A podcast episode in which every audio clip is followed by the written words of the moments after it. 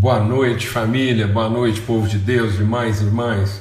Óleo de alegria, de refrigério seja derramado sobre todos. Amém? Hoje e sempre. Em nome de Cristo Jesus, o Senhor. Que Deus derrame mesmo renovo, alegria, esperança, fé, disposição, coragem. Amém? São promessas de Deus para a nossa vida. Glória a Deus. Boa noite, bem-vindos aí a essa viração do dia. Estamos aí encerrando o mês de setembro, né? Caminhando para o fim de setembro, iniciamos a primavera, tempo de transformação, de flores.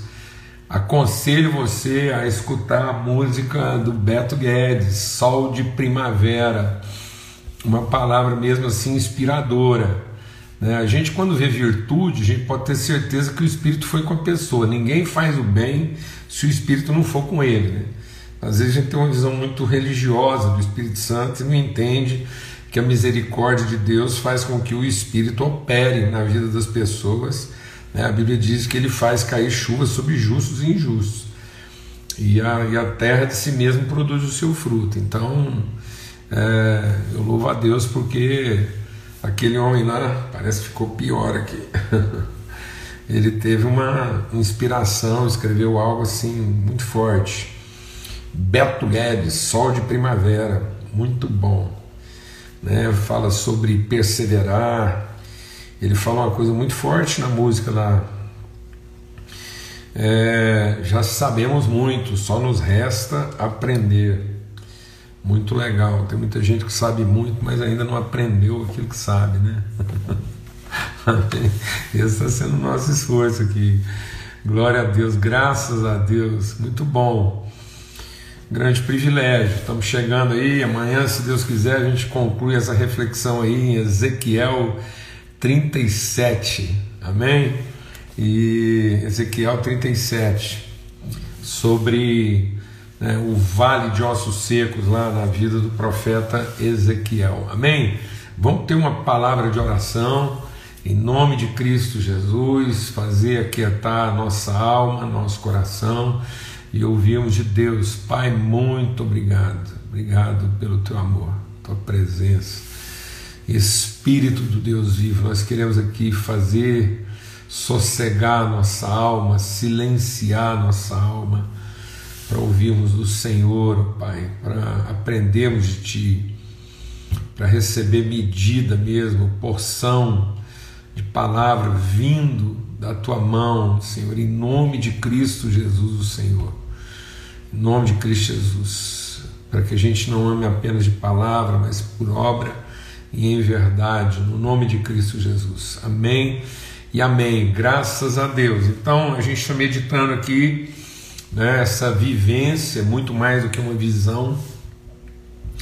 Então Deus não deu né, uma, uma, uma visão apenas, é, pelo que o profeta diz, veio sobre mim a mão do Senhor e ele me levou pelo Espírito do Senhor e me deixou, me colocou, me posicionou no meio de um vale que estava cheio de ossos. Amados, a palavra de Deus diz assim: não tenha expectativas do mundo, não, não espere. Olha, receber alguma coisa do mundo só o diabo para te dar. Quem deixa Deus ministrar o nosso coração?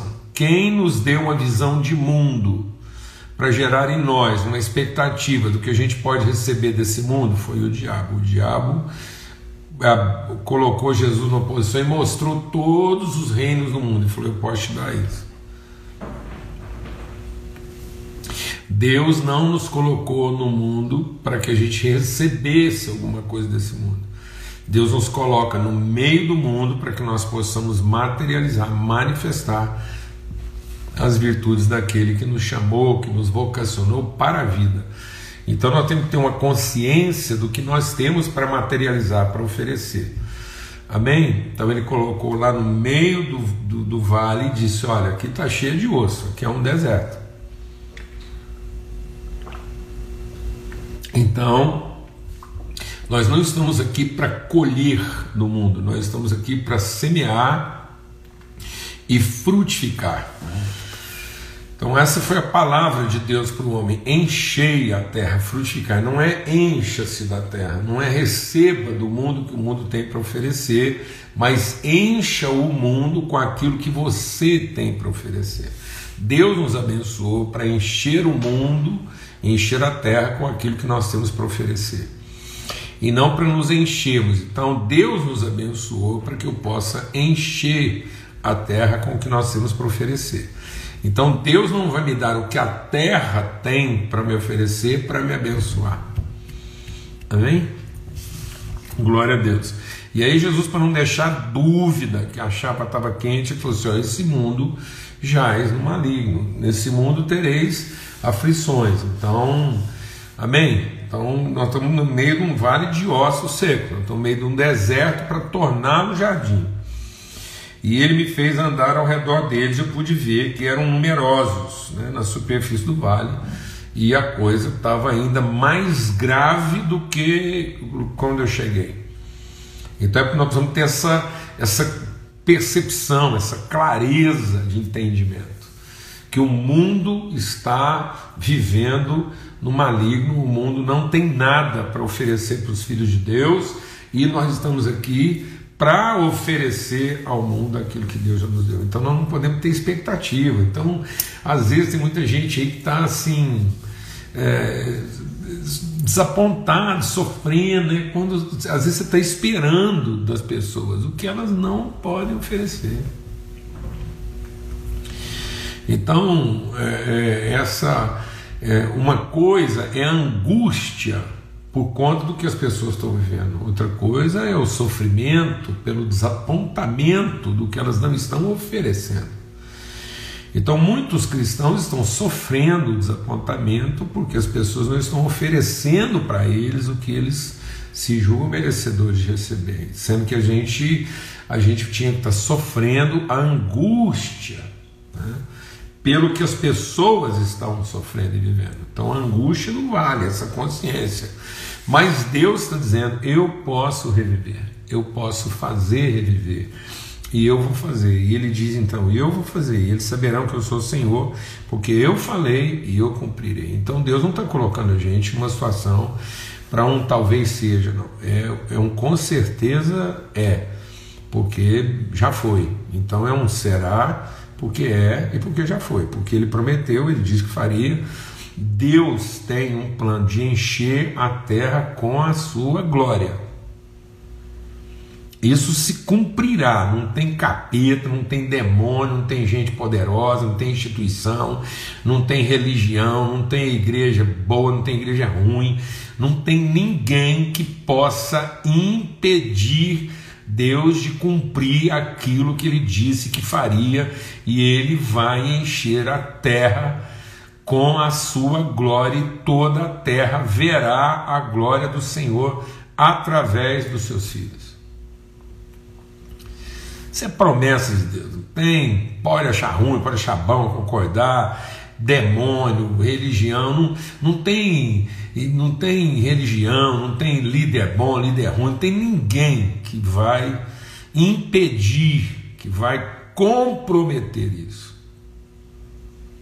Amém? Aquele que começou vai terminar, e ele disse lá: nem um, não é alguns, a maioria, é nenhum dos seus planos será frustrado. E ele falou que vai reviver, ele vai encher a sua glória. Ele prometeu isso para o filho dele, de modo que Cristo não ofereceu a sua vida em vão. É uma palavra lá entre pai e filho, e o sacrifício de Jesus, a morte de Jesus não foi em vão. Ele glorificou o Pai, agora o Pai vai glorificar o Filho, fazendo com que ele seja levantado em glória e toda a terra verá a glória do unigênito de Deus. E o seu corpo glorificado, a igreja. Então, quando Cristo diz, Eu estou levantando, eu estou edificando a minha igreja, e o final de tudo é essa igreja limpa, gloriosa, sem mancha, sem mácula. Então, em vez de gente ficar ansioso em relação à igreja, frustrado em relação à igreja, com expectativas de como é que a igreja tinha que ser, a gente tinha que estar dedicado em ser a igreja que nós podemos ser. E não ter a igreja que nós gostaríamos de ter. Deixa Deus ministrar o nosso coração, amados. O nosso esforço aqui é para que você seja a igreja que você pode ser. E não para garantir a você que você tenha a igreja que você gostaria de ter. Desencana. Deus não te prometeu que você teria a igreja que você gostaria de ter. Deus prometeu que você será a igreja que Ele disse que nós seremos. Então nós vamos ser essa igreja. E quanto mais cedo eu me libertar da expectativa da igreja que eu gostaria de ter, eu vou me tornando a igreja que eu fui feito para ser. Boa parte das pessoas não conseguem ser a igreja que foram feitos para ser porque fica na expectativa de ter a igreja que gostariam de ter. Desencana, meu irmão. Desencana, para de ficar aí colocando nos outros a responsabilidade, a culpa de achar que eles é que estão atrapalhando você de ter a igreja que você gostaria de ter. E passe a cumprir o propósito de ser a igreja que você foi levantado para ser. Amém. Igreja profética, igreja que, que, que declara, que profetiza, que anuncia, que tem compromisso, que ouve Deus, que responde a Deus. Nós não estamos aqui para responder a homens, pai, oh, amados. Foi isso que o João e o Pedro lá falaram na largada, lá, quando tentaram impedir, falou assim: o que, que importa mais? Ouvir a Deus ou aos homens? Então não vamos conversar, não, não tem preguiça de conversar, não. Qual que é o problema? Vamos conversar, vamos ter as conversas difíceis que a gente precisa de ter, mas sem achar que isso tudo está tá subjúdice, que isso pode virar uma outra coisa. Não. Eu fico assim, a gente tem que ter misericórdia daqueles que estão vivendo a vida nessa ansiedade, nesse, nesse tormento de que a igreja a qualquer momento pode se tornar outra coisa, de jeito nenhum. Só se não for a igreja de Jesus Cristo. Aí também, né? Aí cada um pode ter a igreja que quiser, mano. Também tem outra coisa. Então Jesus está dizendo que ele está edificando a dele. Agora cada um também quiser edificar a sua aí está por conta. Aí quem estiver edificando a sua igreja e quer viver esse lugar de amargura, aí, essa coisa assim instável, incerta, aí também está por conta. Aí vou te falar. Amém? Em nome de Cristo Jesus, o Senhor. Então ele prometeu, ele está fazendo. Aí ele começa a, a, a formar essa igreja. E como é que essa igreja, esse povo vivificado, esse povo revivido, né? Esse povo formado a partir do movimento de Deus. Então Deus faz um movimento e monta e forma esse povo para enchê-lo com seu espírito. Então, como é que esse povo é formado? Ele é um povo formado de diferença. Ele já começa daí. Então, muitas igrejas, tem igreja para todo gosto, porque também cada um tem a igreja que quiser ter. Agora, o que, que é a igreja que a gente gostaria de ter? A igreja dos iguais. Né? A igreja dos subservientes, a igreja dos que não pensam, a igreja dos cerebrados, as igrejas, a igreja dos compráveis, a igreja dos, dos mercenários, a igreja dos, dos que querem, porque acham que a, a piedade é fonte de lucro, ou querem se enriquecer através de. Ai, mas aí também tem, tem gosto para tudo. Então, também aí. Nós não vamos estressar por causa disso. Não vamos ficar ofendido por causa disso. A gente fica triste. Mas a tristeza de quem continua no propósito da esperança de revelar a igreja que nós fomos feitos para ser. Sem mágoa, sem ressentimento, sem vitimismo, sem desapontamento. Amém? Então essa igreja, primeiro, ela é formada de diferentes. Diferentes. Não é uma igreja formada de iguais. Não é uma igreja para produzir conforto, não é uma igreja que, que privilegia o prazer, a comodidade, não é a igreja das conformidades, é a igreja multiforme, gloriosa, com nuances, com extremos, com distinções, com, com peculiaridades, com singularidades. Estão perguntando aí das doutrinas das igrejas. É o que eu estou falando, mano. Tem, tem, tem cada um se cada um, se cada ser humano quiser criar sua própria igreja, cria. A doutrina dos apóstolos é muito simples, amados. É amor, é fé e esperança. O amor se traduz em renúncia, a fé se traduz em trabalho e a esperança se traduz em comunhão. É uma doutrina simples. Amor, graça e comunhão. Então a gente ama, entrega tudo que a gente é. A gente foi salvo pela graça, então a gente trabalha, porque a nossa oferta é espontânea. E nossos pecados foram perdoados, nós temos esperança, então a gente vive em comunhão. Então é o amor do Pai, a graça do Filho e a comunhão do Espírito Santo. Muito simples. Muito simples, viver em comunhão, unidade. Onde estiverem dois ou três, a gente ouve Deus, não há patrulhamento, não há controle disso. Amém? Isso traduz o amor do Pai, a graça do Filho, a comunhão do Espírito Santo traduz a natureza de Deus. Agora, passado aí, vai, cada um vai interpretando também, né? vai, vai trazendo a complicação que quiser.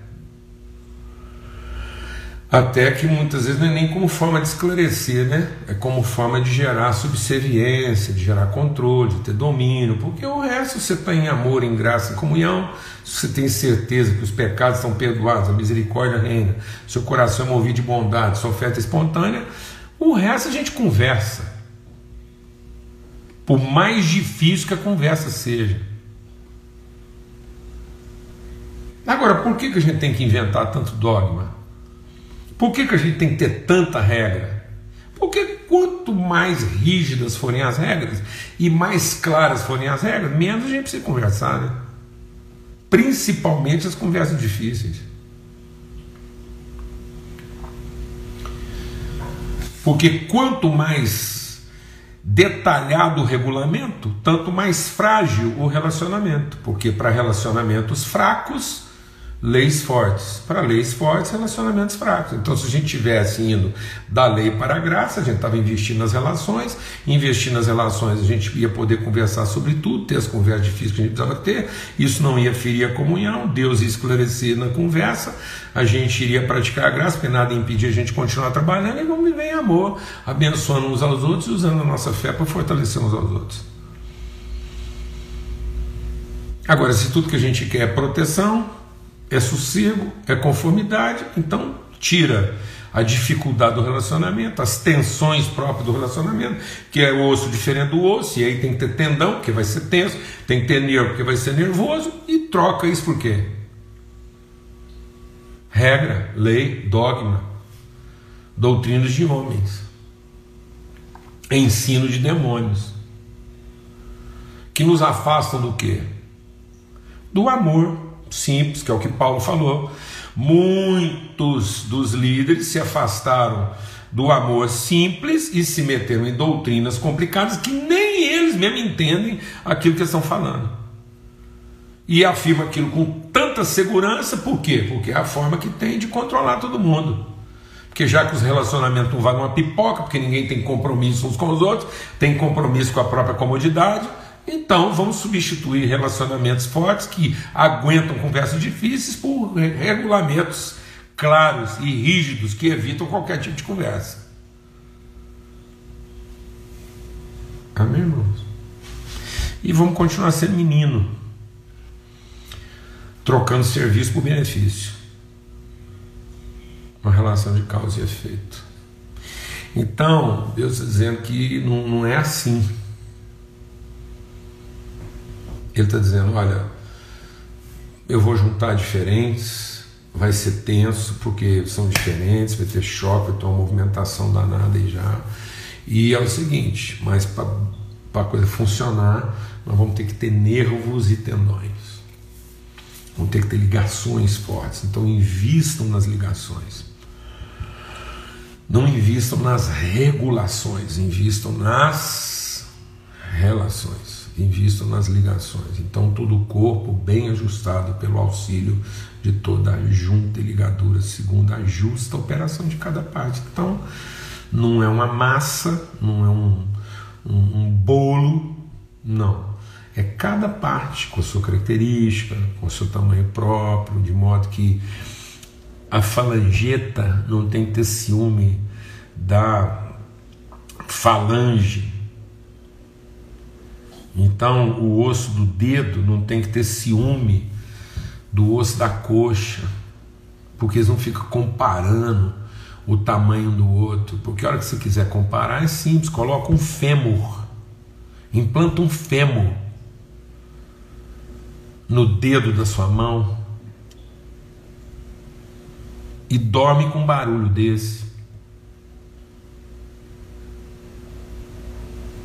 Dorme com um barulho desse. Se todo mundo tem que ter tamanho de fêmur, entrega uma rosa com fêmur, faz um carinho com fêmur, faz, faz uma cirurgia, dá um nó num cadastro, meu Deus do céu. Meu Deus do céu, isso é, uma, isso é insanidade. comparações totalmente fora de propósito, esquisita, loucura, insanidade, perturbação, crise de poder.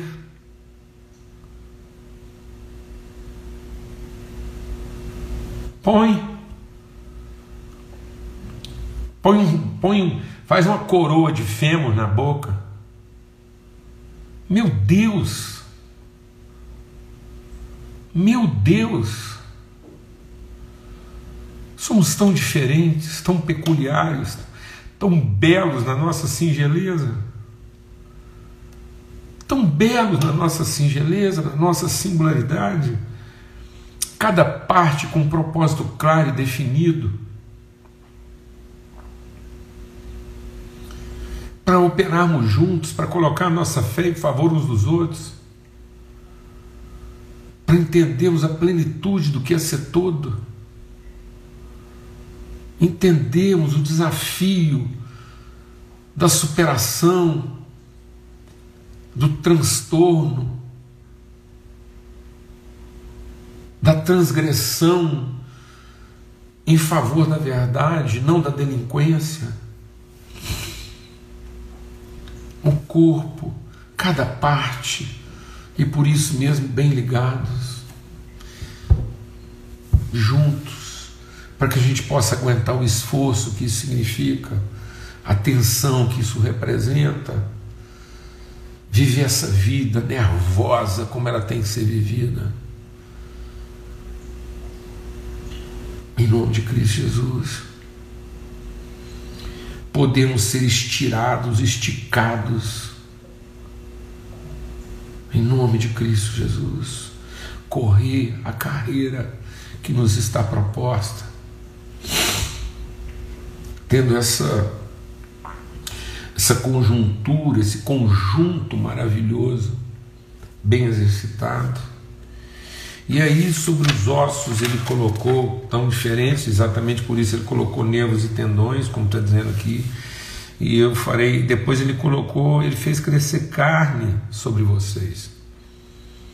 Ele fez crescer carne. Eu queria ler o que Jesus chama de carne. Né? O que, que é essa carne? Ele diz assim, ó, lá no Evangelho de João, no capítulo 6, né, a partir do verso 53, Jesus diz assim: ó, em verdade, em verdade lhes digo que se vocês não comerem a carne do filho do homem, não beber o seu sangue, não terão vida em vocês mesmos. Quem come a minha carne e bebe o meu sangue tem a vida eterna, e eu ressuscitarei no último dia, pois a minha carne é verdadeira comida e o meu sangue é verdadeira bebida. Assim, quem come da minha carne e bebe do meu sangue permanece em mim e eu permaneço nele. Assim como o Pai que vive me enviou, igualmente eu vivo por causa do Pai. Também quem de mim se alimenta viverá por mim. Esse é o pão que desce do céu. Em nada é semelhante àquele que os pais de vocês comeram e mesmo assim morreram. Quem comer esse pão viverá eternamente. Assim como o Pai me enviou, eu estou enviando vocês. E o Verbo se fez carne e habitou entre nós e vimos a sua glória. O que quer dizer carne, amado? Quer dizer as várias formas com que nós materializamos o amor que nós confessamos, de modo que a gente não ama de palavra apenas, mas a gente ama de fato e de verdade. Nossa vida está substanciada naquilo que a gente entrega, naquilo que a gente comunga. E não é aquilo que a gente dá que, que, que, cobre, não, não é o que nós temos, é o que aquilo que a gente entrega do que nós somos daquilo que, que faz parte de nós. Muitas vezes a gente está traduzindo o nosso amor naquilo que a gente sacrifica, naquilo que a gente declara ou nos milagres que a gente opera. Paulo fala sobre isso. Você pode ter a palavra mais poderosa que o mundo já viu, o discurso, o sermão. Você pode ser o exegeto, o teólogo, o, o, o que for. Você pode ser o maior escritor de livros que a humanidade já viu. Você pode preparar os maiores sermões que a humanidade já ouviu. Nós podemos operar milagres, sinais, prodígio, tudo, fazer fogo descer do céu. Nós podemos ser filantropo, dar nossa fortuna para as pessoas, mas se isso não representa a nossa própria vida sendo entregue, se as pessoas não estiverem comendo a nossa própria carne, se isso não estiver subtraindo anos da nossa existência, então ainda não é amor.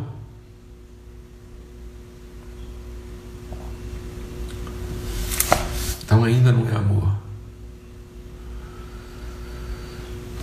Amados, amor não é aquilo que vai nos proteger, amor é aquilo do que nós vamos morrer.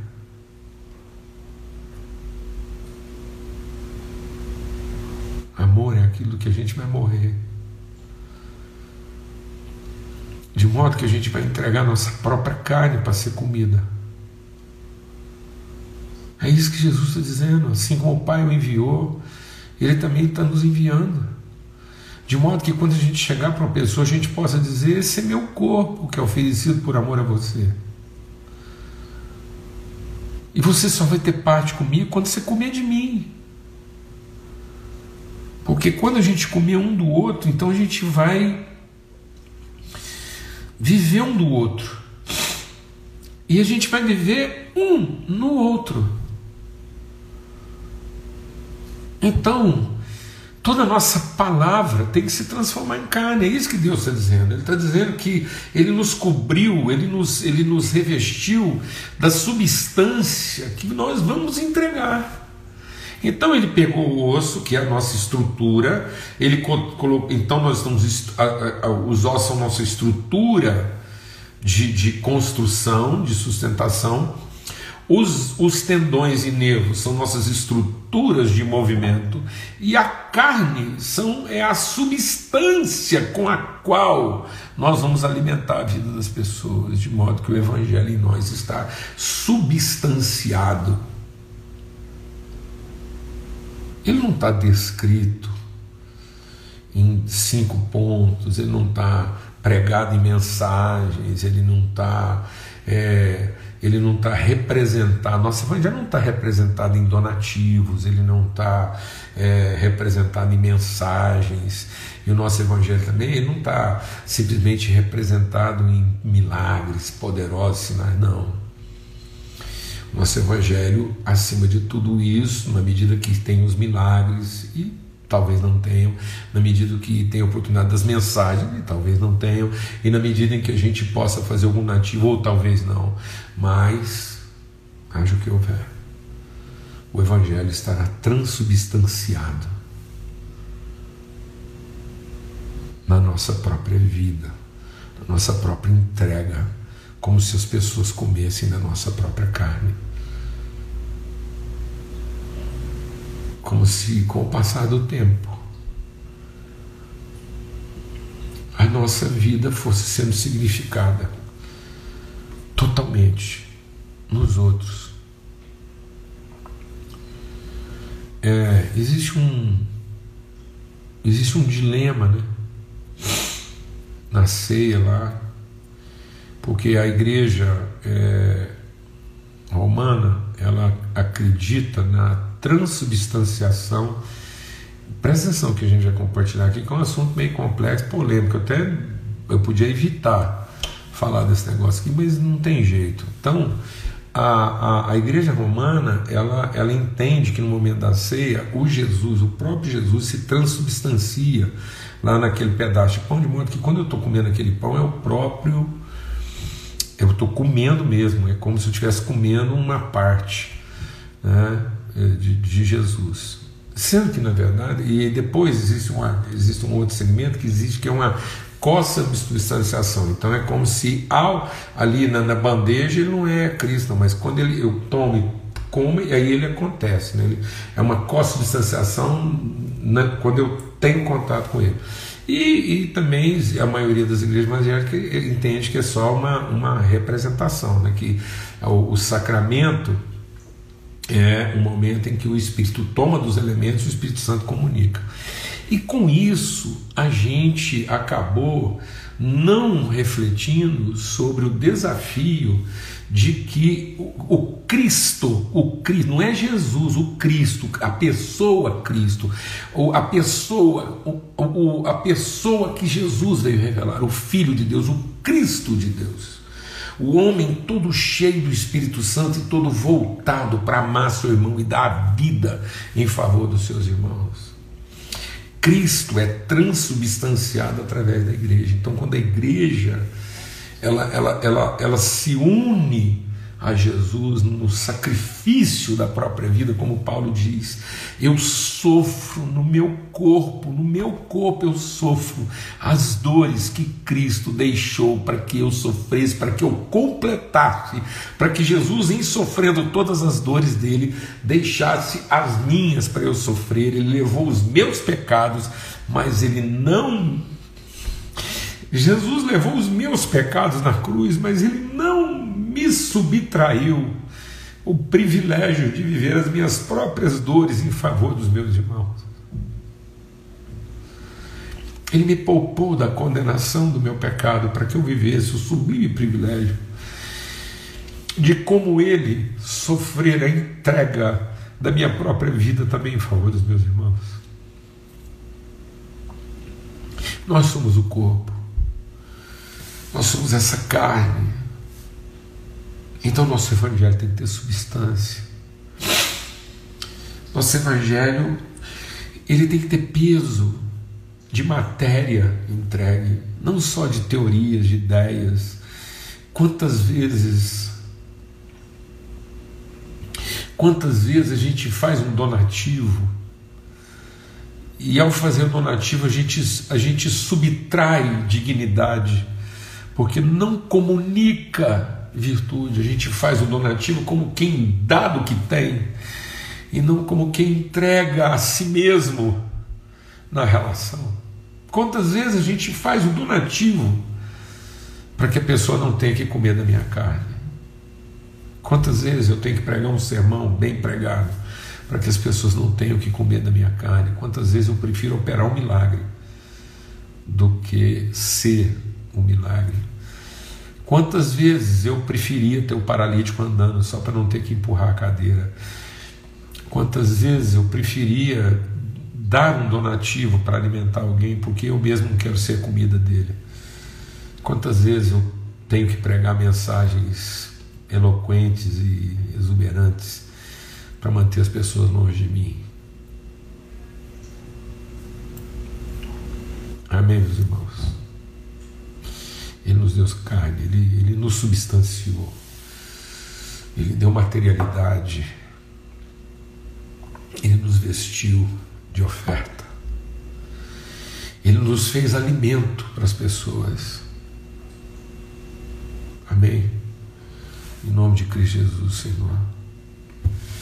Até amanhã, se Deus quiser, a gente vai estar concluindo essa reflexão aqui. Nome de Cristo Jesus, o Senhor. O Verbo se fez carne, habitou entre nós e nós vimos a sua glória, glória como do unigênito do Pai, que veio para ser primeiro entre muitos irmãos. Que o amor de Deus o Pai, a graça bendita do seu Filho Cristo Jesus, a comunhão do Espírito Santo, seja sobre todos, em todos e através de todos, hoje e sempre. Amém. Até amanhã, se Deus quiser. Forte abraço.